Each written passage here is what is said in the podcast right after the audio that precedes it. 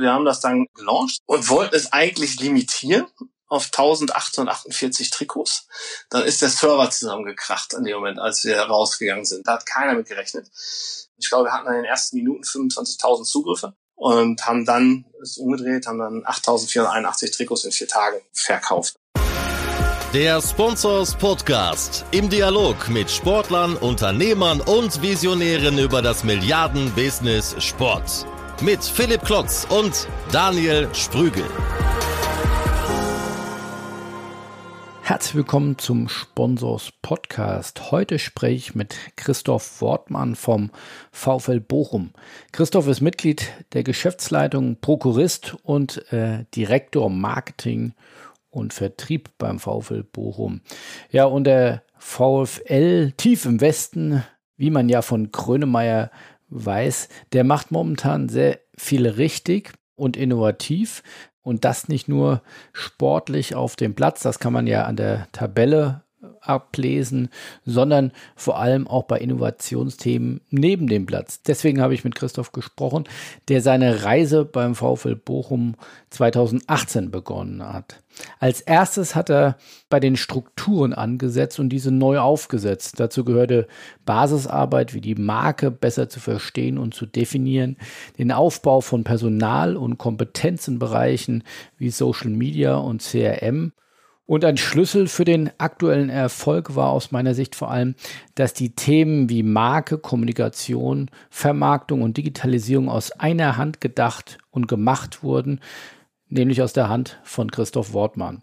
Für diese Saison hat er sich mit seinem Team extrem viel vorgenommen. Der Launch des neuen Trikots wurde mit einer eigenen Kampagne und Landingpage sehr aufwendig inszeniert. Der Erfolg spricht für sich. Das Trikot wurde bisher über 7000 Mal verkauft, was doppelt so viel ist wie in den vergangenen Saisons. Und man muss bedenken, wir haben momentan die Pandemie, die Corona-Zeit mit keinen Zuschauern im Stadion und geschlossenen physischen Merchandising-Shops. Zu guter Letzt habe ich mit ihm über weitere innovative Projekte gesprochen, wie eine enge Kooperation mit One Football. Der VfL Bochum betritt auch hier Neuland und teilt seinen Content mit One Football und kann damit auf über 40.000 VfL-Sympathisanten zugreifen und diese direkt ansprechen. Das hat direkt trackbar zu mehr Traffic auf der Website des VfL Bochum gesorgt und das Schöne an der ganzen Kooperation, sie ist kostenlos. Es zeigt diese vielen kleinen innovativen Themen. Es geht nicht nur mit dem großen Geld bei den ganz großen Playern, sondern die digitale Transformation und innovative Projekte gehen auch im kleineren, gehen auch in der zweiten Liga. Deswegen haben wir da jetzt ganz genau hingesehen. Ich hoffe, ihr seid genauso interessiert wie ich und deswegen direkt rein in den Podcast mit Christoph Wortmann. Hallo Christoph, herzlich willkommen zum äh, Sponsors Podcast. Ja, wir wollen äh, direkt einsteigen. Ähm, die Fußball-Bundesliga ist immer natürlich noch in der Corona-Pandemie verhaftet. Gleichzeitig äh, liest man viele spannende News äh, vom VfL Bochum, von der, von der Markenkampagne über sehr erfolgreiche Trikotverkäufe bis hin zu äh, neuen Partnerschaften mit One Football. Das wollen wir alles besprechen. Äh, aber ja, erstmal herzlich willkommen und sag mal, wo, wo steht ihr? Gib uns doch mal einen Einblick, was sich alles beim, beim VfL Bochum in den letzten äh, Wochen und Monaten getan hat. Ja, hallo Philipp und ähm, hallo lieber Zuhörer. Erstmal ja herzlichen Dank für die äh, Möglichkeit, ähm, dass wir sprechen und wir uns als VfB Bochum auch mal ähm, zeigen können. Ähm, ja, wir haben in den letzten Jahren, äh, zwei, drei Jahren äh, strukturell einiges angefasst und, und getan, damit wir überhaupt die Themen, die du gerade äh, angeschnitten hast, ähm, also Digitalisierungsthemen oder auch Markenthemen, Trikotkampagnenthemen überhaupt so auf die auf die Straße bringen äh, bringen konnten. Also ich werde mal, kann ich mal zwei, dreimal oder ein paar Mal nennen. Also wir haben die Bereiche Markt und Vertrieb damals äh, zusammengeführt, um Synergieeffekte hier auch äh, hervorragend nutzen können oder besser nutzen zu können. Wir haben dann im Januar 2019 eine Abteilung gegründet, die nennen wir Content-Abteilung. Aber letztendlich äh, ist es die Abteilung, die die eigenen Kanäle, also digitalen Kanäle, nicht nur überwacht, ähm, steuert, aber vor allem auch die ganzen Inhalte dort äh, produziert, also auch das ganze Thema Bewegtbild produziert. Das sind drei, drei Festangestellte und das ist schon für einen Zweitligisten, ich finde, eine, eine gute Zahl, die wirklich 24-7 nichts anderes machen, als sich mit unserem, unserem digitalen Auftritt beschäftigen. Die sind so unter der Marketingabteilung angegliedert erster Schritt zum Beispiel, wir haben angefangen, Kanäle zu reduzieren. Viele Fachabteilungen hatten beim VfL einen eigenen Kanal. Also die Fußballschule, der Kids Club, alle hatten einen eigenen Facebook-Kanal. Das haben wir reduziert. Die wesentlichen Botschaften Beispiel der Fußballschule werden über den Hauptkanal gespielt, wenn es dort Botschaften gibt. Aber das sollte nicht mehr so diversifiziert ablaufen, sondern einfach gebündelter. Und das funktioniert. Wir haben neue Formate dort kreiert. Also letztendlich ging es darum, erstmal auch hier ein Produkt zu schaffen, ein digitales Produkt. Das, da sind wir auch immer noch dabei und da dran und dort auch weiter zu wachsen, um Relevanz zu erzeugen. Und ähm, alles andere dann, äh, also Verkauf auch auf digitalen Kanälen kommt dann, das ist eigentlich unser Credo sowieso, wenn das Produkt gut ist. Da haben wir ein CM-System aufgebaut, wir haben jemanden eingestellt, der sich äh, mit dem Thema beschäftigt. Also hier gab es bis ja, davor waren es Excel-Listen, die mit denen ihr hantiert wurde. Und da kommst du im Bereich CM natürlich immer an, stößt an deine äh, an, an Grenzen. Das heißt, wir haben dann eingestellt, das ist äh, eine Software eingekauft, mit der wir hier ähm, aktiv sind. Also in Summe eigentlich Investitionen nicht nur in Struktur, aber auch in, in Personal. Ähm, Homepage neu, vor zwei Jahren App-Relaunch neu, also neue App. Äh, wir haben im letzten Jahr einen neuen Webshop mit äh, Eventim gebaut. Der ist seit knapp einem Jahr online. Und da ist natürlich der, der Riesenmehrwert hier zum Beispiel ist, äh, dass wir jetzt eine Anbindung an Navision haben. Das heißt, auch da vorher, wir hatten natürlich einen Webshop, aber ähm, das heißt, da kam eine Bestellung ein und hat ein Kollege vom Rechner gesessen und hat die Bestellung händisch wieder eingegeben in der Vision. Das heißt, äh, wir kommen gleich irgendwie nochmal zu Corona und was wir da gemacht haben. Also da haben wir ein paar tausend Trikots verkauft. Also da wäre das hätte gar nicht funktioniert. Das heißt, wir mussten auch erstmal die gesamten Strukturen schaffen. Wir haben Zusammenarbeit mit Webnetz angestrebt und sind wir eingegangen, ähm, uns hier im gesamten Bereich E-Commerce unterstützen. Und ähm, das muss ich wirklich sagen, ähm, mal Lob an die Kollegen, das macht extrem Spaß. Das ist äh, proaktiv, äh, gibt's äh, gibt's immer Rückmeldungen und Verbesserungsvorschläge. Also gerade in dem Bereich sag mal, Performance ähm, und E-Commerce, da sind so die, äh, die Kernelemente, die wir mit Webnetz machen. Und auch das, muss ich sagen, ist eine, eine gute Kooperation. Also das mussten wir eigentlich erstmal machen, um so infrastrukturell äh, da auch einen, einen Schritt zu gehen. Ja, und dann kam jetzt irgendwann im Februar, ja, kam dann Corona sozusagen. Und Lass mich da nochmal gerade äh, ein bisschen reinkrätschen. Man sprudelt ja nur so aus dir raus, aber ich möchte äh, gerne mal ein bisschen mehr äh, das Thema Strukturen verstehen. Ja. Ähm, das heißt, diese ganzen Bereiche Content, äh, digital, was du angeschnitten hast, die berichten alle an dich oder ist das jetzt auf dem Gesamtclub gesprochen? Wir haben dann auch in dem Zuge ich sag mal, die Gesamtstruktur des, äh, des Vereins äh, der KGA ein bisschen angefasst. Das sind die beiden Geschäftsführer, äh, Ilja Ketzig und Sebastian Schinzelorz. Und dann äh, zusätzlich drei Direktoren, die zusammen die Geschäftsleitung bilden. Äh, das sind einmal der Knut Keimer für den Bereich Organisation, der Ronald Bauer für den Bereich Finanzen und Personal und ich noch dabei für den gesamten Bereich Marketing Vertrieb. Das heißt, diese Themen, die wir gerade genannt hatten, klar, die berichten entweder direkt oder halt über den jeweiligen Abteilungsleiter Marketing dann an mich äh, und ich dann halt weiter in die Geschäftsleitung oder an die, dann an die Geschäftsführung sozusagen. Das finde ich aber durchaus ungewöhnlich, dass, äh, sag mal, der Fokus liegt ja bei vielen Clubs immer noch, oder ein Fokus liegt mhm. äh, auf dem Thema Vertrieb. Und Vertrieb ist ja oftmals, der Motto geht raus, besorgt mir Essensbelege, äh, trefft Menschen. Das ist ja auch, soll ja gar nicht despektierlich klingen, ist ja auch gar nicht falsch. Nichtsdestotrotz, diese Digitalkompetenz, diese Content-Kompetenz, das ist ja nicht selbstverständlich, dass die so ein, du kommst ja auch aus der Sport 5 Lagardère-Schule, also einem sehr vertriebslastig denkenden äh, Unternehmung, äh, dass du jetzt diese sag mal, Kompetenz miteinander vereinst. Das ist, glaube ich, durchaus selten anzutreffen. Meine These. Letztendlich ähm, bin ich oder habe ich mal in Bochum das äh, ja auch äh, studiert und, und, und Sportmanagement studiert. Und da der Fokus äh, war das Thema Marke und äh, Markenführung und da auch eine Diplomarbeit damals geschrieben beim HSV, Katja Kraus und Bernd Hoffmann zum Thema Markenführung eines Profifußballvereins 2003, 2004. Und also ist jetzt nicht so, dass ich mir das Thema, dass es jetzt ein fremdes Thema war, das will ich sagen. Und bin dann halt über den Beruf, Praktikum, MySport 5 letztendlich durfte ich meinen, meinen Berufseinstieg machen und äh, habe da wahnsinnig viel gelernt und man muss auch sagen, dass ich in jedem der Stationen bei Sport 5 ähm, äh, wahnsinnig viel gelernt habe. Aus der ersten Kaiserslautern damals war oder dann vor allem natürlich auch Borussia Dortmund. Ne? Und äh, in der Zusammenarbeit, auch wie wir da beim BVB zusammengearbeitet haben, waren auch die Themen natürlich alle relevant. Ne? Also mit äh, mit dem Verein, ob es Digitalisierungsthemen waren äh, mit, mit David David Garris zusammen, ob es äh, ob's Markenthemen waren mit Markus Rehek oder hinter Dennis Thom. Also das, das war eh eins und so haben wir die Themen auch versucht gemeinsam nach vorne vorne zu bringen. Und ähm, vielleicht kommt es daher. also aus der Grundstruktur, ja. Ja, finde ich durchaus bemerkenswert und ich glaube, da geht ja auch äh, der Weg hin, aber mal, oftmals sind das noch äh, vermeintliche Hürden beziehungsweise Silos, die dann nebeneinander existieren, äh, wo sagt, die Jungs aus dem Vertrieb äh, den Kopf schütteln und sagen, was machen denn die ITler da drüben oder die die die die Redakteure oder Content äh, Creator. Das sind ja durchaus eigene Welten, die miteinander zu verbinden. Ich glaube, das ist extrem befruchtend, aber mm, läuft nicht von allein.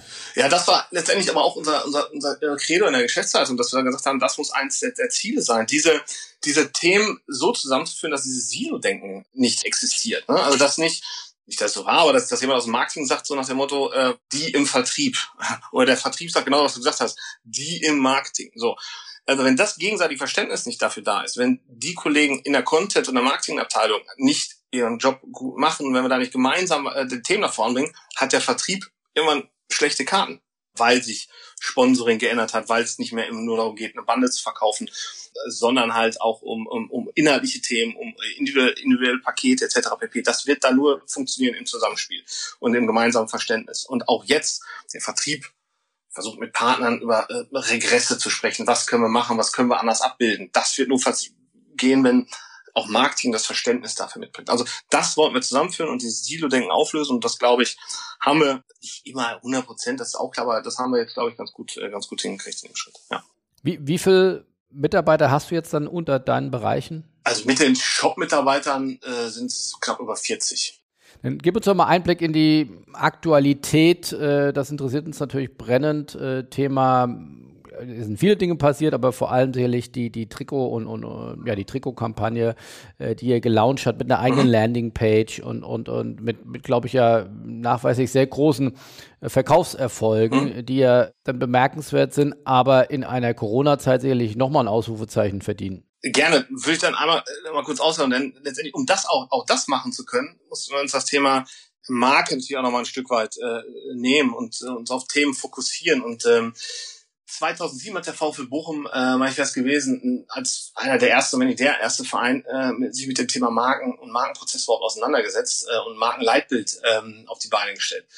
Was uns klar war, letztendlich, wir wollen und müssen klarer und schärfer sein in unserem äh, Auftritt. Ne? Das Bild des VfL Bochum muss klarer sein. Äh, und wir müssen mehr zeigen, was uns ausmacht. Also nach dem Motto, das, was du tust, zeigt, wer du, wer du bist. Das müssen wir klarer machen. Das war jetzt erstmal nur ja, ähm, haben dann Studien äh, gemacht mit der mit der Roni Bochum, liegt auf der Hand, äh, die uns das belegt haben. Ja, das Bild der Marke VfL Bochum muss nach außen klar werden und ist nicht klar genug. Wir haben mit äh, Nielsen zusammen so eine KPI-basierte Benchmark-Analyse gemacht. Das war auch alles ein bisschen, manchmal ist es läuft ja so rein. Da waren wir im Januar mit durch, ähm, also auch da vor Corona und uns anguckt, na, was sind unsere äh, in einzelnen Themenfeldern, wo können wir wachsen, wo sind wir gut, wo müssen wir uns verbessern. Äh, aber auch da kam raus, das Bild der Marke muss klarer werden. Und zweites war so ein bisschen das so Fan-Development. Äh, äh, letztendlich äh, kommen wir, äh, also mehr Sympathisanten zu Fans konvertieren. Also die, die Studie hat uns gesagt, wir haben 17,9 Millionen äh, Sympathisanten, Top 2 und Top 1 3 Millionen.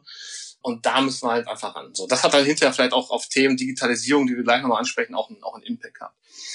Und die Themen, die letztendlich dann dabei rausgekommen sind, oder auch aus der, aus dem argen Leitbild von 2.7 sind so Sachen wie Nahbarkeit, Authentizität, Bodenständigkeit. Und ich glaube, dass wir das gerade in der heutigen Zeit einfach auch als, als VfL Bochum authentisch äh, besetzen können. Ne? Also es geht doch darum, sagen wir, in so einer ständig veränderten Welt sich ein Stück weit auch noch auf das Wesentliche zu fokussieren und auf wesentliche Themen zu fokussieren. Ein Stück weit Normalität, das ist doch das, was jeder auch zurückwählt. Und ich glaube auch, dass es sogar ein gesellschaftlicher Trend gerade so ein bisschen ist.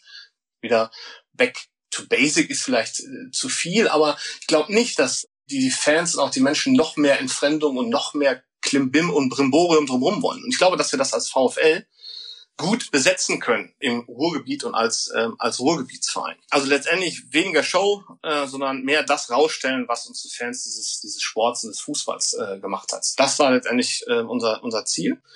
und haben dann in der, jetzt komme ich dazu, ähm, Trikotkampagne, wir haben eine, eine Ausschreibung gemacht an, an mehrere Agenturen was wir da vorhaben und dann mit äh, uns entschieden mit Bayer Görges hier letztendlich, äh, die uns eine Idee vorgestellt haben und das war, eine, das war eine gute Idee und die haben wir dann gemeinsam mit unserer Marketingabteilung rund gemacht und ja, da haben wir echt gemeinsam was richtig, richtig Gutes, äh, Gutes geschaffen. Ne? Das Trikot an sich das ist ja nicht da letztendlich im, im Frühjahr oder im Herbst die Idee entstanden, sondern so ein Trikot, äh, weißt du auch, das suchst du dir ein Jahr vorher aus und sprichst mit Nike und, und Eleven dann jetzt hier der Teamsport. Und äh, das Trikot ist ja auch so einfach schön. Ne? Das sieht einfach gut aus. Äh, das mhm. hilft dann auch nochmal im Verkauf, das ich damit. Ne? Wir haben aber da auch zum Thema Markenführung festgelegt, der VW Bochum spielt in drei Farben. Das war's. Äh, das ist dieses dunkelblau, nenne ich es mal. So hieß es bis dahin auf jeden Fall. Hellblau und weiß.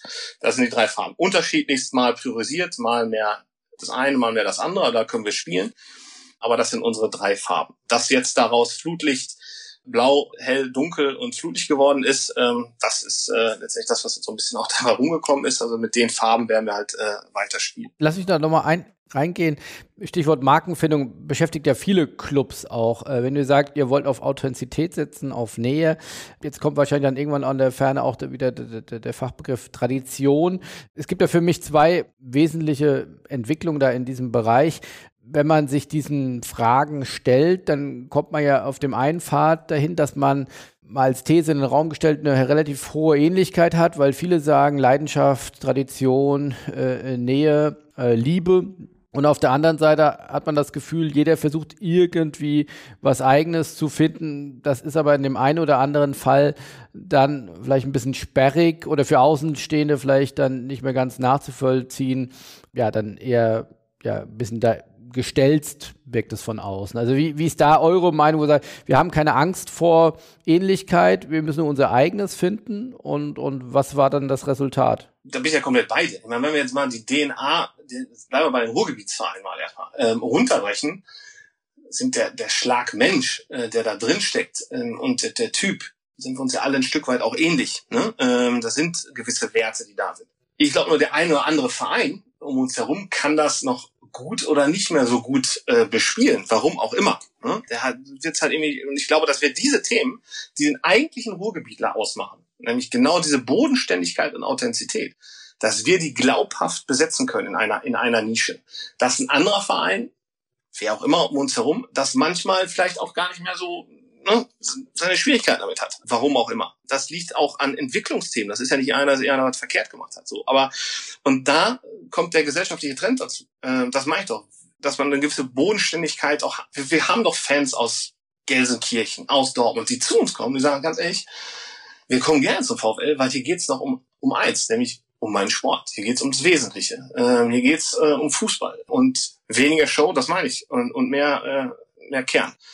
Und das ist, glaube ich, schon was, was wir da, auch wenn alle eine ähnliche DNA haben, aber äh, glaubhaft besetzen können einfach. Und das ist das, was wir nach draußen stellen wollen. Ne? Und äh, das ist ja auch das, was wir unter die Trikotkampagne geschrieben haben. Fußball, wie er eigentlich sein sollte, Fußball immer, wie er immer war.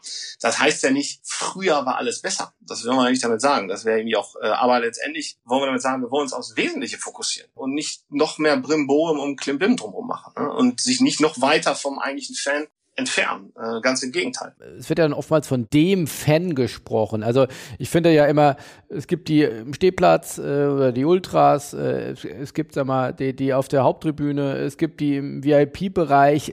Kann man das so über einen Kamm scheren, sozusagen der Fan, will auch der Fan im VIP-Bereich denn Bodenständigkeit oder will der nicht eher auch dann ja ein tolles Catering, tollen Service und auch wird sich ja auch nicht gegen guten Fußball und äh, wo ihr jetzt gerade steht, auf Platz zwei, äh, wenn es die Fans ja bei aller Bodenständigkeit auch nicht beschweren. Nein, das ist ja auch in Ordnung. Aber ähm, also Bodenständigkeit kann ja auch jemand sein, der, äh, der im VIP-Bereich ist. Also, ist ja genauso. Und ich glaube auch, dass auch das eine DNA des Ruhrgebiets ist. Ne? Da sind genug Unternehmer und Unternehmen hier, die äh, vielleicht nicht die Lauten immer sind nach draußen. Äh, wir haben Weltmarktführer hier im Ruhrgebiet. Das weiß aber manchmal auch gar keiner. Ne? Ähm, also das würde ich auch mit Bodenständigkeit äh, titulieren. So, und, und dann ist ja erstmal egal, ob du einen Sitzplatz, einen Stehplatz oder eine, VIP-Karte hast. Ne? Aber sagen wir mal so, auch unsere, und das gilt auch, glaube ich, für andere, äh, VIP-Gäste sind nicht die, die mit äh, Champagner bei der Tribüne rennen oder ihren Champagner in die Hand gedrückt kriegen. Das ist genau nämlich nicht das, was ich damit meine, ne? äh, was einfach nicht passt, sondern äh, du bist im Ruhrgebiet, also trinkst du schon mal ein Bier oder ein Fiege äh, bei uns. Also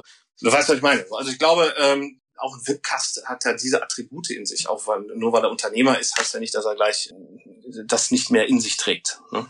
Okay, und daraus, aus diesem Prozess kam dann die äh, Trikot-Lounge-Kampagne. Genau, wir haben also gesagt, wir müssen Werte drauflegen. Wir müssen Werte, diese Werte, die wir gerade beschrieben haben, die müssen wir aufs Trikot äh, legen. Ne? Also Beispiel, äh, ein T-Shirt äh, I Love Sylt oder Hardrock Café, besseres Beispiel. Ne?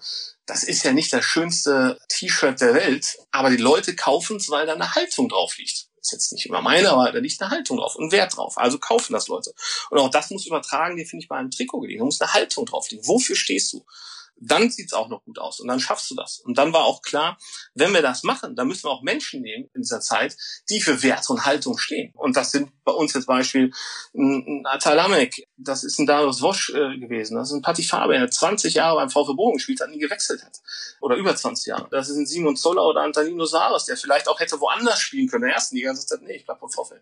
Und das sind, glaube ich, so Werte, die heute einfach auch wichtig sind und die auch Leuten wichtig sind. Und das ist jetzt unsere Wahrnehmung, was aber auch ja, finde ich, so die, die Resonanz in, in den Medien zeigt, dass das ganz gut ankommt. Ne? Also ja den MML-Podcast hier mit Mickey Beisenherz, Mike Nöcker, äh, Lukas Vogelsang, mhm.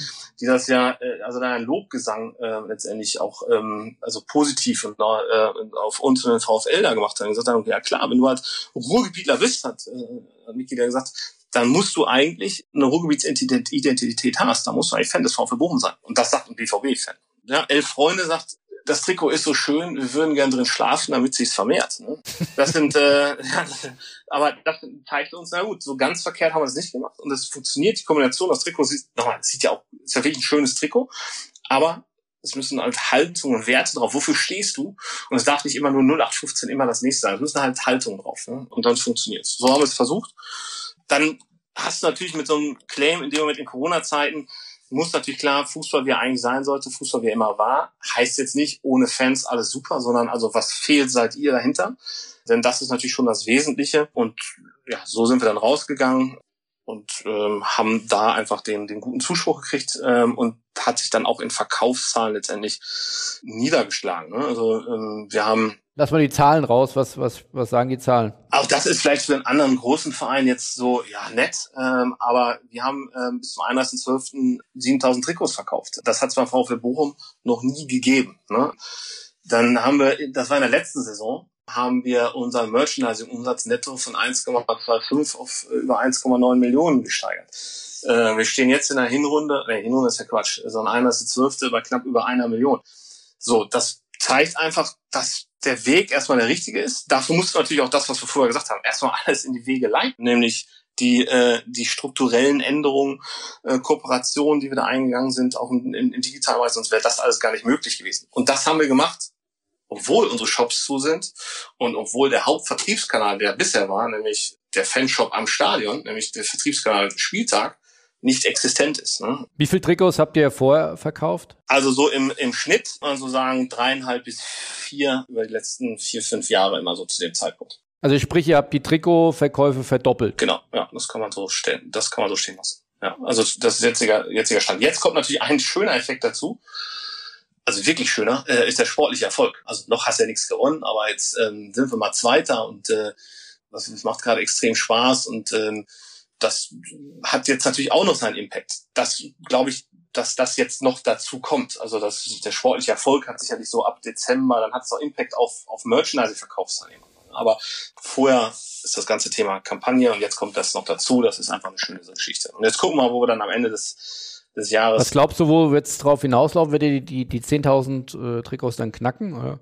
Ja, jetzt wird's natürlich, nimmt's natürlich dann irgendwann, irgendwann ab, muss man auch mal sagen. Aber so die Richtung haben wir uns schon vorgenommen, ja. Ich würde mal gerne ein bisschen mehr ins Detail gehen, weil ich habe da vielleicht einen besonderen Blick drauf, weil wir das äh, an eigenen Themen auch teilweise vorantreiben. Insofern äh, Stichwort Landingpage äh, für gewisse Themen oder auch nochmal Trikot-Lounge. Gab es solche, also klar, man spielt dann an irgendeinem Spieltag zu einem neuen Trikot und dann äh, hängt man das in, in, den, in seinen Shop äh, am Stadion und, und macht sicherlich auch nochmal ein paar Posts. Aber gab es so, so, eine, so eine konzertierte Trikot-Lounge-Kampagne vorher schon mal? Ja, also wir haben im Jahr davor das neue Trikot am letzten Spieltag gespielt und ähm, haben da auch Learnings gehabt. Also da wollten wir das sehr geheim halten, sagen wir so, und der Fan sollte in dem Moment das erste Mal das Trikot sehen, wenn die Mannschaft am letzten Spieltag mit dem neuen Trikot aus der Kabine und aus dem Tunnel läuft sozusagen. Das war das erste Mal, dass der Fan tatsächlich das Trikot gesehen hat. Das ist uns gelungen. Also manchmal hast du ja auch schon, dass es irgendwo geleakt wird. Ähm, das hatten wir nicht. Und da haben wir viel, ähm, ich sag mal, Inf Erfahrung und Infos rausgezogen, so dass wir jetzt den nächsten Schritt gehen konnten. Das haben wir aber äh, selber noch alles auch gemacht und auch uns ausgedacht und ähm, so dass wir jetzt diesen Schritt gehen konnten mit äh, so einer Multi-Channel, wie es ja dann so schön heißt, Kampagne, nämlich äh, digital, out of home, also alle Kanäle bespielt. Aber da war auch zum Thema Landingpage, was du gerade angesprochen hast, für uns war klar, wir brauchen diese Landingpage, denn das, was wir ja erzählen wollen, ähm, also diese Werte drauflegen, das ist halt manchmal mit einem Spruch nicht ganz so einfach. Also mussten wir auch schon ein bisschen, ähm, ein bisschen was haben über Bilder, Bildsprache, redaktionell, dass man weiß, was wir, was wir meinen und ähm, was, was dahinter liegt letztendlich. Also darum bewusste Entscheidung. Erklär mal für einen Außenstehenden, ich könnte jetzt auch Kess sagen, ja, das kannst du doch auf deiner bestehenden Website machen. Warum brauche ich dafür eine eigene Website? Naja, die Aufmerksamkeit erstmal ähm, ist ja schon auf der ist ja eine Vorschaltseite oder immer natürlich umso höher. Ne? Also das ist ja erstmal die erste Seite, die dann der, der, der, Kontakt zu Beispiel ist. Ne? Also, ähm, also das war uns wichtig, dass wir jetzt das nicht irgendwo auf der Homepage oder vielleicht auf der Startseite dann halt ähm, irgendwo schreiben, dann läuft's auch äh, mit allen anderen Themen. Wir wollten die Wichtigkeit dieses Themas. Wichtigkeit des Themas musste raus. Ähm, und darum ganz nach vorne über die, die komplette Seite gelegt sozusagen. Ne? Also du musst erstmal da drauf und vorbei, um dann auf die Homepage zu kommen. Ähm, weil ich den Leuten auch erzählen will, was ich äh, für Inhalt habe. Wie aufwendig war die Kampagne? Du sagst Multi-Channel-Kampagne, also war dann auch logischerweise bis hin zu Social Media. Du hast vorhin CRM angesprochen. Waren dann auch Paid-Kampagnen dabei? Wie, wie umfangreich war diese Kampagne? Print, Out of Home, Social Media mit Paid hinterlegt, Affiliate Marketing gemacht, ähm, auf unsere eigenen Kanäle äh, gebracht, ähm, also alles letztendlich bedient an, an der Stelle. Das war in relativ kurzer Zeit, muss ich sagen. Also die Aufgabe, die wir da ähm, damals rausgegeben haben an die Agenturen, die war auch tough. Da hätte man auch sagen können, Jungs, hättet auch mal vier Wochen eher uns anschreiben können. Ähm, aber also haben alle sehr kurzfristig reagiert und das wurde ähm, also vorgestellt, dann glaube ich, haben wir uns für Bayer Girls entschieden. Vier Tage später war das Shooting. Drei Wochen später hingen die Plakate in der Stadt. Also das war wirklich eine, ähm, oder was ist das, vier Seiten ungefähr. Ähm, und auch Großflächenplakate im, ähm, im Bermuda-Dreieck. Also sind natürlich in unserer Region geblieben mit den Maßnahmen. Ne? Das ist alles im Stadtgebiet Bochum, hat das stattgefunden, Out of. Aber ähm, das meine ich mit Multi-Channel und ähm, letztendlich äh, rausgehen. Ne? Weil auch zu dem Zeitpunkt ja, ich sag mal, der Fan relativ wenig von uns gesehen hat. Ne? Ähm, klar, hat die Spiele sich angeguckt und auch da waren wir schon sportlich erfolgreich, aber wir wollten und äh, mussten auch mit dem Statement raus. Und dann war ja auch ein Teil der Kampagne so kein Primborium äh, Fußball, wie er eigentlich sein sollte. Also war das dann auch vielschichtiger von den Botschaften? Genau, das, was dahinter steht, kein Primborium, ist das, was ich vorhin gesagt hatte, Fußball wie er eigentlich sein sollte, das bleibt in unsere Werte diese unterschiedlichsten Claims ähm, haben wir dann unterschiedlichst ausgespielt dann halt auch. Ne? Also was bleibt sind unsere Werte. Haben wir dann äh, die Bilder genommen eher von Darius ähm, Atalamek äh, und äh, Patrick Fabian. Fußball, wer eigentlich sein sollte, generationsübergreifende Bilder. Also so haben wir es dann ausgespielt. Aber fokussiert waren es dann drei, vier Motive und die unterschiedlich immer wieder ausgespielt. Ne? Das ist, glaube ich, auch wichtig. Es muss ja einen gewissen Wiedererkennungswert haben. Ne? Vielleicht eins noch, der eine, was haben wir mit dem Flutlicht da gemacht? Wir brauchen immer, also wir brauchen was Ikonisches, was Wiedererkennbares ne, für diese ganze Geschichte. Und das ist das, was immer da war und was immer da sein wird. Das ist das, das ist das Licht, das ist das Flutlicht. Das nehmen wir mit in die Kommunikation. Das kommt natürlich jetzt Weihnachten auch äh, schön weiterspielen. Ja, aber äh, das Licht äh, im Englischen, we leave a light on for you. Ne? Wir, wir lassen das Licht an für euch und wenn ihr wieder da seid, dann ähm, ne, geht's wieder los. Das ist im Grunde das, was wir übertragen auch so ein bisschen noch dahinter steckt. Kannst du nochmal so die Kern-Learnings zusammenfassen? Man, ihr habt das zum ersten Mal gemacht. Das ist jetzt ein großer Erfolg gewesen, aber war auch von der Planung über die Umsetzung bis jetzt zu den Ergebnissen, gibt es da auch Kern-Learnings, wo ihr sagt, äh, äh, das werden wir beim nächsten Mal noch besser machen? Oder das sollten andere, wenn sie das den Weg beschreiten, äh, bedenken? Wir würden jetzt demnächst anfangen, uns Gedanken zu machen, wie wir das neue Trikot, was wir wissen, wie es schon aussieht, wie gesagt, muss ein Jahr vorher das festlegen, das sicherlich zeitintensiv äh, ziehbar angehen. Also nicht äh, so kurz vor knapp. Also da brauchen wir schon äh, dann auch noch ein paar Wochen für. Das würde ich definitiv als, als Learning äh, mitnehmen, dass es halt äh, nicht so schnell geht. Jetzt hat das alles gepasst, aber kann man besser machen, wie ich finde. Weil, und dann kannst du auch nochmal gucken, wie kann ich es anders und besser ausspielen. Ne? Es liegt ja auch dann daran, na, klar kannst du Plakatflächen dann in der Stadt Bochum belegen. Wenn du es aber eher machst, dann kriegst du vielleicht auch nochmal andere. Also wir mussten uns dann auch, das ist ja jetzt kein, also mussten das jetzt schlimm an, aber wir haben, ne, dann nimmst du ja das, was noch da ist in der Autofonkampagne. Dann sagst du, ich möchte da morgen drauf, so ungefähr. Ne? Ähm, dann suchst du es dir nicht mehr aus. Also das war schon ein Faktor, das muss halt eher gehen, dann, äh, dann können wir das auch viel besser aussteuern als, als, äh, als dann in, in, in der Hektik. Ne? Was ich gut fand und was ich auf jeden Fall wieder machen würde, ist eine, so eine Art Ausschreibung, um einfach, also man kann, wir sind kreativ, äh, wir können Sachen äh, selber machen. Manchmal ist aber auch ganz, ganz pfiffig, finde ich, sich einmal Outputs von außen zu holen und mal zu gucken, Mensch, wie sieht das denn von draußen aus? Wie werden wir denn von draußen wahrgenommen und wer, wer wird das denn von außen mal äh, sich, sich anschauen? Also das würde ich definitiv wieder machen als Learning. Das hat extrem geholfen, finde ich. Ja. Aber das heißt, mit einer ökonomischen Brille nochmal drauf zu gucken, äh, wenn du sagst, äh, summa summarum ungefähr kommen da am Ende 10.000 äh, Trikots hoffentlich äh, bei raus. Äh, was kostet ein, ähm, ein, Trikot? 60, 70 Euro? Genau, 69, äh, 95 äh, VK. Also dann komme ich auf, auf Gesamtumsätze im Bereich von 600, 700.000 Euro mit so einem Trikot-Lounge, mit so einem Trikotverkauf. Genau, das kann man so festhalten. Wir haben im letzten Jahr hatte ich ja vorhin von 1,9 Millionen gesprochen, haben wir noch ein Sondertrikot gespielt äh, zu Corona-Zeiten. Ähm, und auch das sind natürlich Themen im Merchandising. Du denkst, Mensch, kannst du ein Sondertrikot spielen als VfL Bochum? Und sagt, ja, können wir. Dann muss aber der Grund, das war vor Corona, ne? da muss der Grund stark genug sein. Ne? Wir, wir haben keinen Karneval groß in Bochum, wir haben auch kein Oktoberfest. Also und einfach ein Sondertrikot zu spielen, weil jetzt, weiß nicht, weil wir im DFB-Pokal die zweite Runde gegen Bayern haben, finde ich dann auch mau. Und ähm, auch den Fan, das ist das, was ich vorhin sagte, ähm, dann ist es irgendwie auch so ein bisschen, ja, wir müssen noch ein bisschen Geld machen. Passt nicht. Also Sondertrikot ja, wenn es passt und äh, wenn der Grund stark genug ist. Das war in dem Moment so. Äh, wir haben so eine Kampagne, ist dann auch sogar so untertrieben sogar, äh, als Teil unseres Leitbildes vorhin angesprochen, eine Bochumer Solidargemeinschaft, nennt sich die Bochumer Gemeinschaft, die haben wir extrem nach draußen gekehrt. Ähm, vielleicht hier nochmal, nicht gekehrt, das ist falsch gemacht. Diese Bochumer Gemeinschaft haben wir nach draußen, äh, mehr nach draußen gestellt und eine Maßnahme neben diversen anderen war, dass wir ähm, aufmerksam machen wollen auf die besondere Corona-Situation und ein Sondertrikot in Schwarz Back in Black spielen. Das ist vielleicht eine ganz witzige Anekdote. Ähm, wir haben das dann äh, ge äh, gelauncht, sind raus mit dem Thema, das auch sehr kurzfristig und wollten es eigentlich limitieren auf 1848 Trikots, dann ist der Server zusammengekracht in dem Moment, als wir rausgegangen sind. Äh, und das sind die Eventim-Server. Ne? Also das ist jetzt nicht irgendwie so. Ähm, also da haben wir keinen Vorwurf, wirklich null Vorwurf an die Kollegen von Eventim, da hat keiner mit gerechnet. Ich war gerade auf dem Weg aus dem Büro nach Hause und dann ging's los. So, was machen wir jetzt? Ähm, Server down. Äh, wie viele Zugriffe haben wir? Ich glaube, wir hatten in den ersten Minuten 25.000 Zugriffe. Also das hieß, wenn wir jetzt gleich das Ding wieder laufen lassen, kann ja schlecht in 30 Minuten später sagen, oh, ausverkauft. Ja, dann lassen wir es laufen. Und haben dann es umgedreht, haben dann 8.481 Trikots in vier Tagen verkauft. Und dann gesagt, okay, dann machen wir vier Tage und, und Stopp. Und ähm, haben das Trikot gespielt auch, äh, im letzten Spiel gegen Sandhausen damals.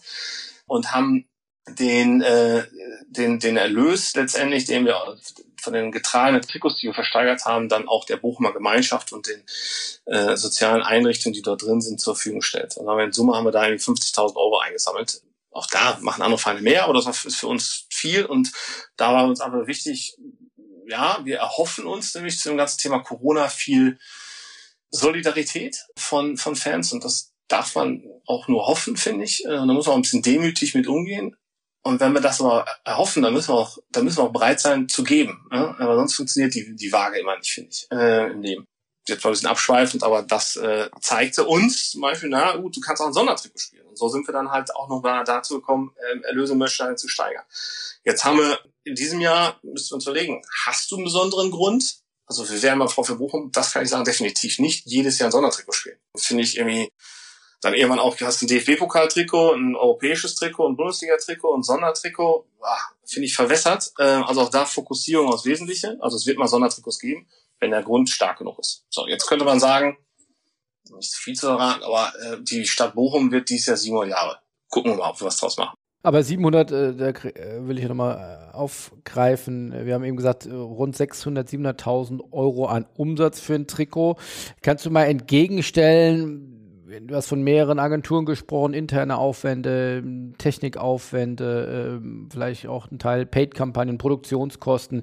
Was muss ich für so eine Kampagne rund einplanen, dass ich sowas auch umgesetzt bekomme in dem Scope and Size? das geht sicherlich mehr und teurer und besser. Also ich glaube, wir haben da hier ein sehr, sehr gutes Mittelweg gefunden und ähm, das ist definitiv nicht sechsstellig, was wir aufgewendet haben, sondern eher ein mittlerer fünfstelliger Bereich. Okay, also das habt ihr verdoppelt, das heißt 3, 3, 350.000 Euro äh, mehr Umsätze bei gleichzeitigen Kosten von äh, mittlere fünfstelligen 50, 60.000 Euro. Also netto sehr lukratives. Genau, da muss ich jetzt an den Kosten muss ich natürlich auch die ähm, Plakate, ne, die Out of Home äh, Medien, also packe ich jetzt mal alles mit rein. Aber sehr erfolgreiches äh, Unternehmung auf jeden Fall.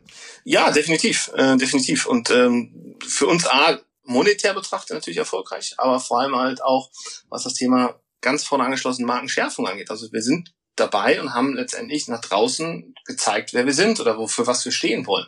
Das haben wir jetzt in der Weihnachtskampagne weitergeführt, äh, ein Stück weit. Und das wollen wir auch weiterführen, auch ähm, jetzt im, im, im nächsten Jahr. Ne? das ist das, was ich eingangs meinte. Wir werden jetzt nichts irgendwo drunter schreiben und ähm, das, wir haben unser Leitbild. Was wir tun wollen, ist mehr zeigen, wer wir sind. Das machst du am besten immer in, in, in Handlung sozusagen. Aber es soll, Stichwort Learning auch nochmal aus der Kampagne, es soll wieder eine neue Kampagne geben. Also das war so erfolgreich, das soll es jetzt in, in der Form wiedergeben im nächsten Jahr. Es läuft ja quasi weiter aktuell auch noch. Also wir kommunizieren ja noch auch mit den, mit den Bildern.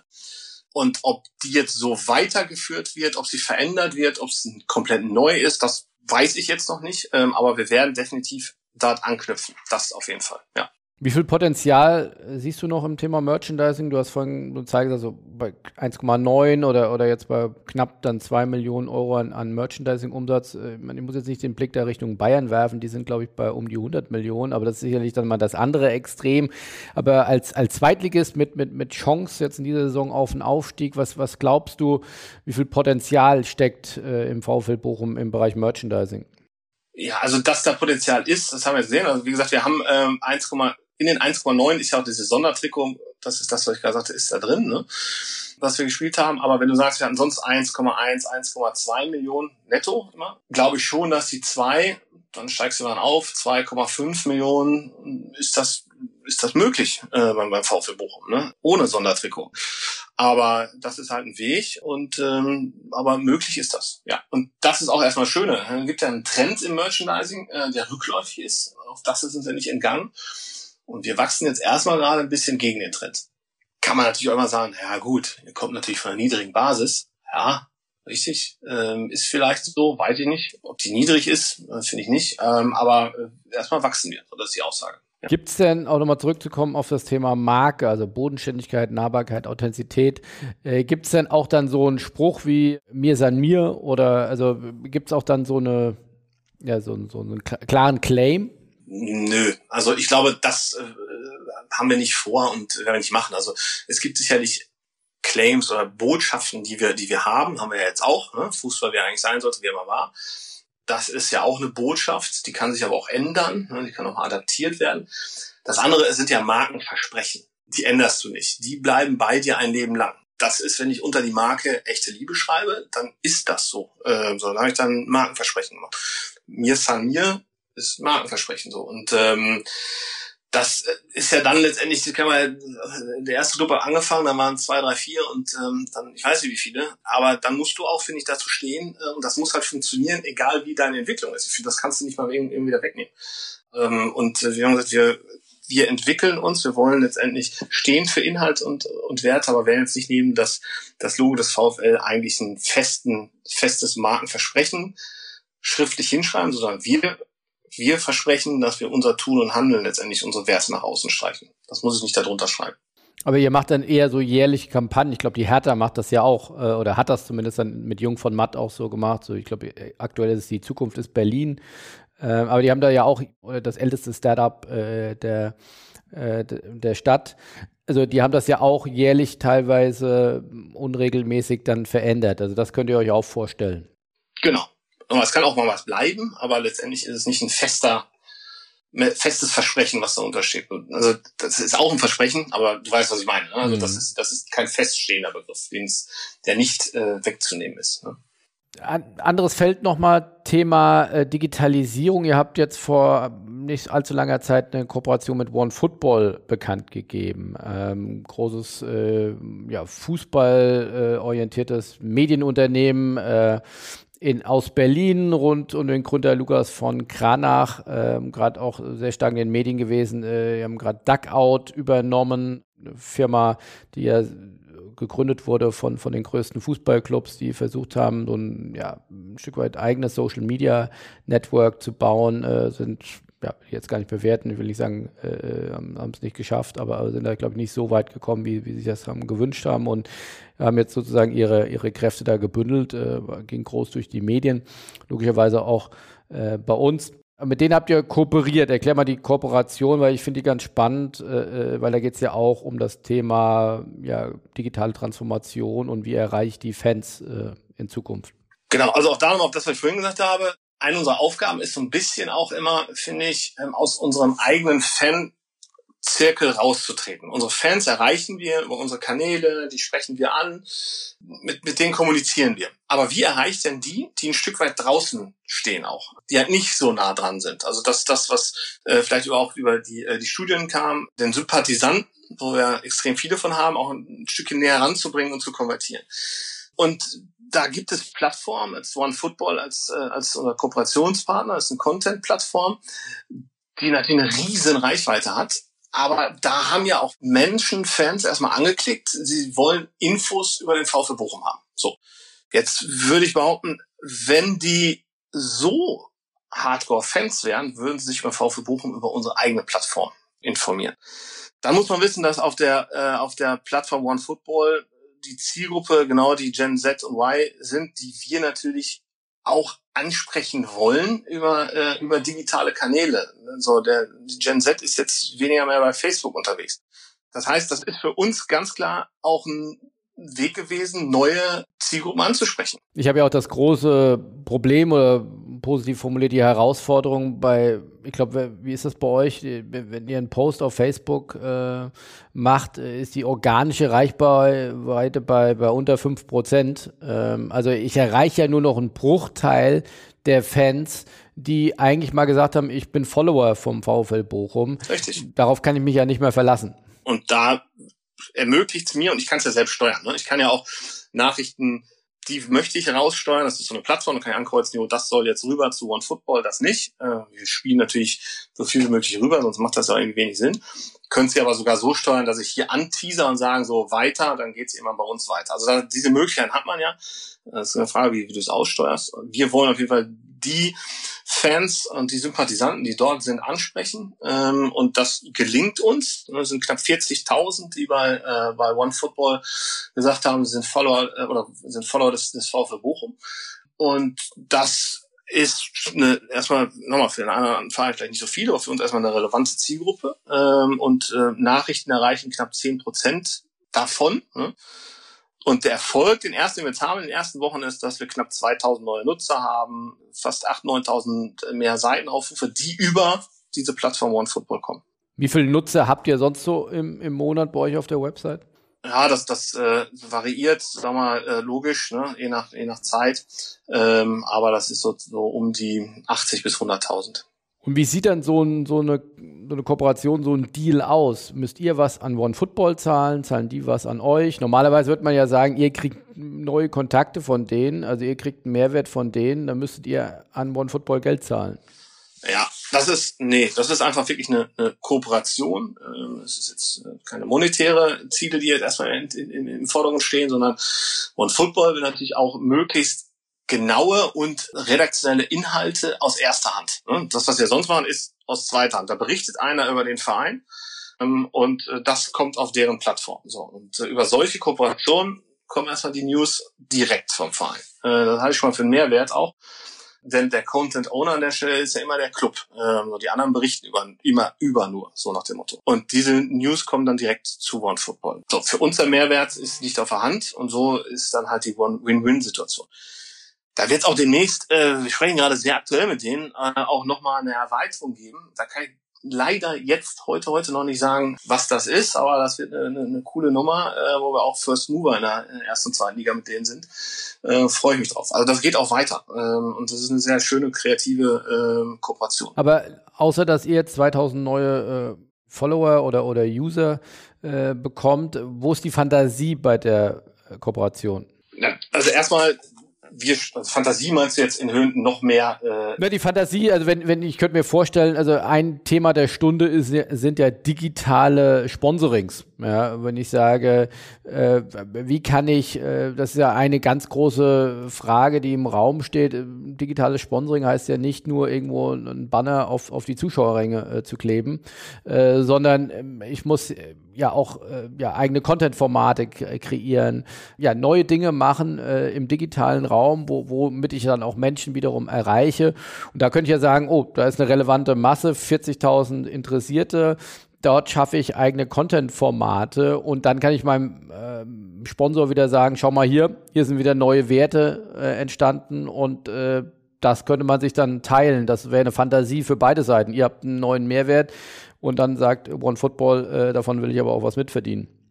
Ja, definitiv, das ist sicherlich eine, äh, was, was man äh, auch zukünftig angehen kann. Ne? Das ist äh, erstmal eine, eine Reichweitensteigerung für uns und für möglicherweise eventuell auch für einen Partner ähm, die da ist. Ne? Und auch für die ja interessant, da sie aus dem Zirkel VfB Bochum natürlich auch noch ein Stück weit raustreten können mit ihren Inhalten. Also definitiv interessant. Auch andere Plattformen, die wir, also auch, äh, ich sag mal, LinkedIn ähm, sind wir jetzt Nummer drei in der, äh, in der zweiten Bundesliga, hinter HSV und St. Pauli. Jetzt kommt der VfB Bochum äh, in, im, im Bereich den Verlor über 2000, die wir jetzt haben. Auch das, ne, wir wachsen da. Äh, und ähm, das ist auch eine Plattform, die wir natürlich gerade in dem Bereich B2B nutzen wollen, ne? ähm, ähm als Kanal und der zielgruppengenauen Ansprache. Also alle B2B-relevanten Nachrichten macht es ja dann eher Sinn, die auch da stattfinden zu lassen. Formate speziell für Partner, wenn du, wenn du darauf anziehst, zu kreieren, die nur auf LinkedIn äh, laufen. Ne? Das kann auch mal ein Interview sein, das äh, kann aber, aber auch mal, ich sag mal Geschichten mit Partnern gem gemeinsam sein. Ne? Ähm, Wie viel Gefahr siehst du darin?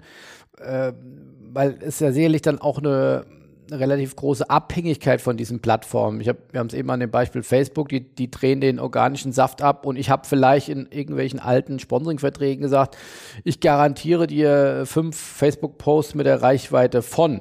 Äh, auf einmal muss ich da äh, Paid äh, drauflegen, um überhaupt noch diese Reichweiten zu erzielen. Also siehst du da auch eine Gefahr oder wie, wie geht ihr da strategisch ran? Welchen, welche Rolle spielen die großen Plattformen und, und äh, wie stellt ihr sicher, dass das dann doch am Ende im Sinne eines Funnels dann bei euch landet?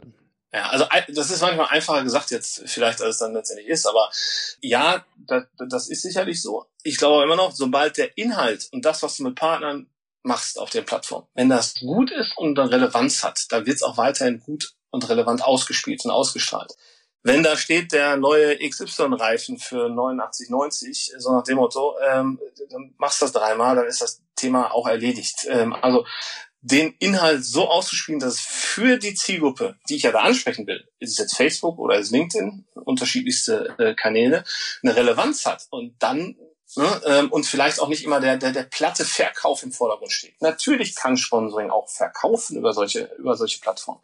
Aber in erster Linie ist Sponsoring natürlich immer das Thema Sympathie, Sympathietransfer, Engagement mit der Marke ähm, ne, und eine, äh, eine Verkaufsplattform. Wenn alle Sponsorings, die ich jetzt machen würde als VfB nur noch darauf abzielen, äh, der VfL-Tarif hier, äh, VfL-Tarif da, Token hier, dann habe ich natürlich irgendwann, ja, ist genau das nämlich eingetreten, was ich eigentlich vermeiden will, was ich vorher gesagt habe, ähm, über, über, über wertebasiertes Handeln, wo du sagst, naja, man darf es auch nicht über, überdrehen an, an der Stelle. Mhm. Um noch ein, zwei Themen abzuarbeiten, wie steht ihr zum Thema E-Sport? Das waren meine äh, Kollegen, da war ich noch gar nicht da. Letztendlich sind sie angegangen, auch da äh, als einer der First Mover, der First Mover in der, in der zweiten Bundesliga und sind dort aktiv, sind da jetzt gerade sportlich sogar äh, sehr erfolgreich ne? und auch da letztendlich das Beste aus dem zu machen, was, was, was wir haben. Wir haben auch keine riesen, riesen Budgets immer, ne? ähm, aber da sind wir seit äh, einigen Jahren aktiv, jetzt in der VWL Zweiter und äh, ja, haben das Team jetzt noch mal ein bisschen umstrukturiert. Das ergibt sich aber auch manchmal äh, so, dass sich da auch Wechsel ja schon ergeben. Ne? Und wir hatten mit Megabit ja äh, den ehemaligen Weltmeister und mehrfachen deutschen Meister jetzt, der dann immer zum SV Werder äh, Bremen gewechselt ist. Das ist dann so als VfB Bochum, da ist man vielleicht dann auch immer ein Ausbildungsverein, aber es ermöglicht uns auch, das ist das gleiche auch im Bereich E-Sport, eine gewisse Zielgruppe anzusprechen. Das ist für uns ein Brandbuilding-Thema, um ehrlich zu sein. Äh, das ist jetzt ja, machen wir uns auch nichts vor, das ist jetzt noch nicht das Reichweitenthema. Ne? Das ist es aber auch, glaube ich, bei keinem Verein, ob es der VfB Bochum ist oder der SV Werder Bremen. Sondern da geht es darum, wie erreiche ich äh, eine gewisse Zielgruppe, die eine Affinität äh, für, für E-Sport hat. So, das ist die Gen Z dann, da bist du da wieder. Ne? Ähm, und das wollen wir auch noch ein bisschen umstrukturieren in dem Bereich, äh, nämlich auch die Zielgruppe eigentlich Zielgruppen genauer ansprechen. Also in ihrer Sprache, mit ihren Bildern, in ihrem Umfeld. Ähm, das ist frecher, das ist auch manchmal vielleicht, das wird es auf dem Hauptkanal oder nicht machen, aber hier kannst du es machen, weil du eine andere Zielgruppe ansprichst. Also das heißt, die haben einen eigenen äh, Facebook und, und, und, und Twitch-Kanal. Genau. Also die laufen nicht über VfL Bochum Standardkanal. Das halten wir nicht irgendwie bei der Fußballschule. Ne? Also wenn wir jetzt zum Beispiel natürlich wir stehen jetzt im Finale, haben ein entscheidendes Spiel gegen, dann können wir das natürlich auch mal über den Hauptkanal spielen. Da spricht ja nichts gegen. Ich spreche ja eine andere Zielgruppe an, die vielleicht ist die auch gar nicht auf meinem Hauptkanal sozusagen, sondern die ist vielleicht woanders unterwegs. Also da macht es, glaube ich, Sinn, einen eigenen Kanal zu haben ähm, und ähm, kann sich höchstens überlegen, macht Facebook sogar noch Sinn äh, im Bereich E-Sport in der Ansprache, finde ich. Äh, und ist dann wirklich eher äh, Twitch und andere Kanäle alleine ne? und, äh, und Insta. Merkst du das in der Vermarktung? Also man sieht ja oftmals, oder wir berichten ja über viele Sponsoring-Abschlüsse äh, und beim Schalke 04, die sicherlich ein, Vorreiter sind in Sachen E-Sport, sieht man ja regelmäßig, dass dort Abschlüsse nur jetzt für den E-Sport-Bereich getätigt werden. Merkt ihr das auch schon? Das fängt langsam an. So, das heißt, wir müssen uns da auch klar äh, positionieren. Das ist, das war eigentlich das ist ein Brandbuilding-Thema. Da kann ich jetzt keinem erzählen, das sind die riesen Reichweiten, die dahinter liegen aktuell. So, und äh, da haben wir Partner, äh, die halt äh, die Zielgruppe ansprechen und die halt in Neuverträgen vielleicht auch Sachen geswitcht haben, anders machen wollen, dazu gebucht haben. Beispiel Sparkasse, wie auch immer, ähm, die genau ja auf so eine Zielgruppe abzielen, ne? äh, den 13- bis 17-Jährigen. Früher haben wir gesagt, das ist, früher war es der Knacksclub, ähm, das hilft jetzt vielleicht nicht mehr so richtig so. Und dann äh, kannst du da aber die richtige, die richtige Zielgruppe ansprechen. Also da ist ein Switch ist da, den merken wir auf jeden Fall. Interesse ist auch da. Und äh, Schalke hat natürlich mit ihren anderen Themen und Titeln, die sie spielen, da muss man fairerweise sagen, auch noch ganz andere Reichweiten. Ne? Also das sind ja wirklich die Reichweiten-Themen im E-Sport, die sie belegen. Und das machen sie auch gut. Das ist aber eine andere Ausrichtung. Das ist ja aber auch fair enough. Ähm, und dann hast du aber auch nochmal Möglichkeiten über andere ähm, Abschlüsse. Aber das ist jetzt für euch erstmal kein Thema. Bleibt erstmal beim Thema Fußballsimulation. Genau. Das ähm, haben wir uns äh, klar so vorgenommen, dass wir da beim Titel äh, FIFA bleiben jetzt erstmal. Um einen weiteren Punkt abzuhaken, äh, viele Clubs äh, assoziieren sich, äh, probieren Dinge aus mit Startups. Auch die Vorreiter, Eintracht Frankfurt, 1. FC Köln, äh, Bayern hat was gemacht, Werder Bremen hat jetzt gerade was, was gemacht. Ist das auch ein Thema für euch? In der Tat beschäftigen wir uns da sehr intensiv mit. Wir müssen nur gucken, äh, wo liegen unsere Kernkompetenzen, finde ich, und was können wir uns auch erlauben als VfL Bochum. Ich finde, das Ruhrgebiet ist so ein bisschen Startup City. Das war vielleicht mal Berlin ähm, und ähm, also ist immer noch, aber das Ruhrgebiet ist einer der Zentren der ähm, der Innovation geworden. Das hat sich verändert. Hier sind so viele Startups einfach sich angesiedelt, äh, gerade in, in, in, Bochum auch, aber vor allem im Ruhrgebiet so dass das Thema schon Sinn macht äh, zu besetzen und auch mitzubesetzen. Aber die Kernkompetenz in einer Beratung eines Startups, äh, was kommt als nächster Schritt, das ist ja nicht unsere. Ne? Das ist aber auch nicht die Kernkompetenz des 1. FC Köln. Sie machen es aber letztendlich, finde ich, hervorragend. Sie investieren, sie entwickeln weiter. Was wir machen können, und da, wo wir halt dran ist, natürlich auch Showcases letztendlich mit, mit Unternehmen. Also als Showcase da zu sein. Zu sagen, ja, wir wollen uns auch weiterentwickeln in digitalen Themen. Jetzt gibt's das schon, aber könnte ja auch von bargeldloses Bezahlen sein. Welche Möglichkeiten gibt's? Welche digitalen anderen Ideen hat da jemand? Das ist zwar einfach nur in den Raum geworfen, aber darum macht das Thema für uns Sinn und versuchen da gerade unseren Weg zu finden. Sprechen auch mit, äh, es gibt ja diverse Anbieter von, äh, Marketing allein in Bochum oder halt auch der Ruhr-Uni, ähm, wie wir da vorgehen. Thema Ausgliederung nochmal. Ihr habt in der Jahreshauptversammlung äh, 2017 äh, beschlossen, dass, dass, dass die Profiabteilung ja ausgegliedert werden soll. Und da war auch das Thema Investoren äh, immer ein Thema. Äh, kannst du uns da mal mitnehmen oder auf den aktuellen Stand bringen? Wo, wo steht ihr da aktuell? Also das ist auch weiterhin Thema. Das im, ähm, im Kern liegt äh, das Thema natürlich äh, auch äh, bei der Geschäftsführung. Klar, äh, sind auf der Suche, schauen, was passt. Äh, jetzt habe ich natürlich ganz viel über Marke, Positionierung gesprochen. Da muss natürlich auch jemand reinpassen und natürlich auch jeder Respekt, sag mal, äh, vor, vor Beispielen, die halt ähm, ja nicht so gut gelaufen sind, äh, von 1860 bis eventuell Uerding. Und ähm, da muss schon jemand sein, der natürlich auch einsteigt, nachhaltig da ist und äh, zum Verein, zu den Strukturen passt. Aber da steigt auch jemand ein, natürlich, äh, was ist das Unternehmen jetzt wert? Das ist eine nette Frage, eine gute Frage, aber vor allem, was ist es morgen wert?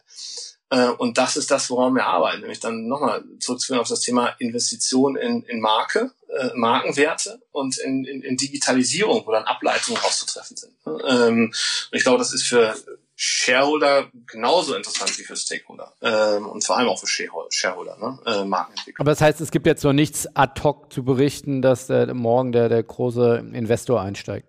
Nee, äh, gibt's jetzt gibt's jetzt ad hoc nicht ich glaube auch, dass äh, Corona jetzt gerade nicht, äh, ich sage mal, der, der Treiber der Gespräche war. Ja, auf der anderen Seite hat man Finanzbedarf, oder? Also ich meine, äh, das ist sinken Einnahmen. Äh, man könnte sagen, man hat jetzt mehr Need denn je, externes Geld zu bekommen. Ja, das ist richtig. Äh, kannst du auch so sagen, äh, wenn sich jetzt einer billig Anteile kaufen will, äh, ist das vielleicht jetzt möglich. Das machst du nicht mal eben so. Das ist so, so, so eine ähm, Entscheidung, die dann halt nicht nur für uns, die jetzt irgendwie auch ja da sind und äh, das, das, das, das Handeln hier äh, in der Hand haben, sondern halt auch äh, danach noch und auch die Generation danach. Also das ist schon eine wichtige äh, Entscheidung. Und da lassen wir uns und auch die Gremien sich natürlich auch die Zeit, die wir brauchen, einfach um die dann auch zu treffen. Ähm, ja. Letzter Punkt nochmal, dein Kerngeschäft neben all den spannenden äh, Nebenprojekten ist ja sicherlich dann doch äh, auch das Thema äh, Sponsoring, Vermarktung. Wagst du oder wag doch mal bitte einen Ausblick äh, ja, auf diese Saison, aber auch dann auf, auf die nächste. Was glaubst du? Wie wird sich äh, Sponsoring weiterentwickeln, beziehungsweise sind wir da schon am, am, am an der Sättigung angekommen? Äh, oder sagt das äh, äh, Sponsoring wird sich grundlegend verändern? Da sind ja auch Thesen in, in der Branche.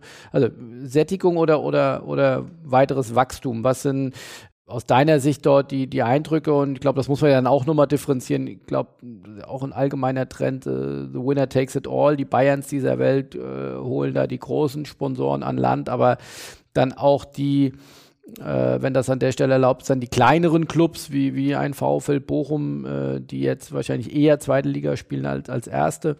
Haben die da noch eine Daseinsberechtigung in dieser Sponsoring-Landschaft?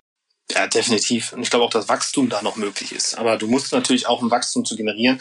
Das, was du angesprochen hast, diese Veränderungen jetzt auch, also das tun wir auch und das, das meinst du, das ist ja nicht das, was Sponsoring wird sich ja nicht verändern. Das das ist schon passiert, äh, da bin ich mir sehr sicher, dass auch die, äh, die Needs äh, eines potenziellen Partners, ähm, dass die Bande eher das Beiwerk ist. Ähm, und äh, das ist nicht äh, das, was jetzt erst seit heute so ist, so, ne? äh, sondern es geht natürlich um Reichweite, aber es geht um Zielgruppen, um Ansprache, digitale Prozesse, Kundendaten etc. pp, die da ähm, sicherlich Vertriebswege, die da, die da wichtig sind und Marke. Und das ist die Veränderung. Ne? Darum glaube ich auch, dass da Möglichkeiten noch sind und jeder ja auch seine Nische da, äh, da findet. Ne? Also nicht für jede Marke ist der FC Bayern der richtige Partner. Äh, definitiv nicht. Und das liegt ja nicht daran, äh, dass sie irgendwas verkehrt machen, sondern es ist ein Preis-Leistungs-Verhältnis, das erstmal zu stemmen ist und es ist eine klare Markenpositionierung. Mir san mir, wir sind die Branchenführer und die Besten der Besten, das ist doch völlig in Ordnung. Aber es ist ja eine andere Positionierung, als andere Vereine vielleicht einnehmen. Und auch andere Unternehmen haben andere Positionierungen. Ne? Mal, der, der, der, das Unternehmen aus dem Ruhrgebiet, ähm, was gewisse Werte in sich trägt, würde sagen, also ganz ehrlich, ich bin ich sogar als, als Unternehmer Fan des FC Bayern, aber zu meinem Unternehmen passt das mal jetzt relativ wenig. Also da gibt's auch immer Möglichkeiten, wenn die Marke klar positioniert ist, finde ich, für, für andere Vereine. Und Sponsoring hat Chancen noch zu wachsen, auch durch die, diese Themen Digitalisierung ähm, noch, äh, noch weiter, definitiv. Wir als VfL Bochum jetzt äh, aktuell Klar gibt es jetzt einen Knick, da muss man sich auch nichts vormachen äh, in dieser Saison. Den gibt's aber äh, auch, auch überall. Ich glaube, dass wir gut aufgestellt sind durch alles, was wir gerade ähm, erzählt haben, für die, für die Zukunft, um einem potenziellen Partner und Sponsor eine, eine individuelle äh, Plattform zu bieten, die das alles auch, auch bedienen kann. Ähm, Herausforderungen haben wir hier genug, äh, äh die meinst. Also der Hauptschülervertrag läuft jetzt erstmal aus. Ähm, also wir sprechen mit Tricop, selbstverständlich, da sind wir auch dran, aber de facto äh, ist auch nichts Neues. Würde er am 30.06. auslaufen. Ausrüster ein Jahr später, aber auch den, wenn es einen Wechsel geben soll, eventuell, müsst du dich damit jetzt beschäftigen. Wettpartner, das vor allem aber auch das Thema Hospitality, das finde ich ist ein interessantes Thema. Ne? Also wie geht's da weiter, mit welchen Konzepten geht's da weiter? Ne? Also äh, klar hoffen alle, dass wir irgendwie, irgendwie im Juli die Türen aufmachen können und alle rein. Weiß ich nicht. Und ich glaube, da ist es geboten, sich mit wirklich alternativen Ideen, Konzepten äh, auseinanderzusetzen. Und das müssen wir jetzt tun. Also das sind so die Herausforderungen, die wir sicherlich aber auch haben, um dann wieder auch weiter wachsen zu können. Ne? Erstmal gibt es sicherlich in diesem Jahr jetzt, also Wachstum wird es jetzt nicht geben in dem Bereich Sponsoring in diesem Jahr, was aber auch logisch ist, glaube ich. Ne? Also was einfach daran liegt, dass natürlich auch Unternehmer jetzt auch mal ein Stück weit auch zurückhaltender sind. Ich meine, der ganze Handel äh, ist, ist eingebrochen. Ne? Also die werden jetzt alles andere tun, als irgendwelche Sponsorships abzuschließen. Aber letztendlich bin ich da sehr, sehr positiv gestimmt. Entwicklung wird da sein. Ähm, und ähm, das sind so, wie genannt, gerade unsere größten Herausforderungen, die wir noch haben.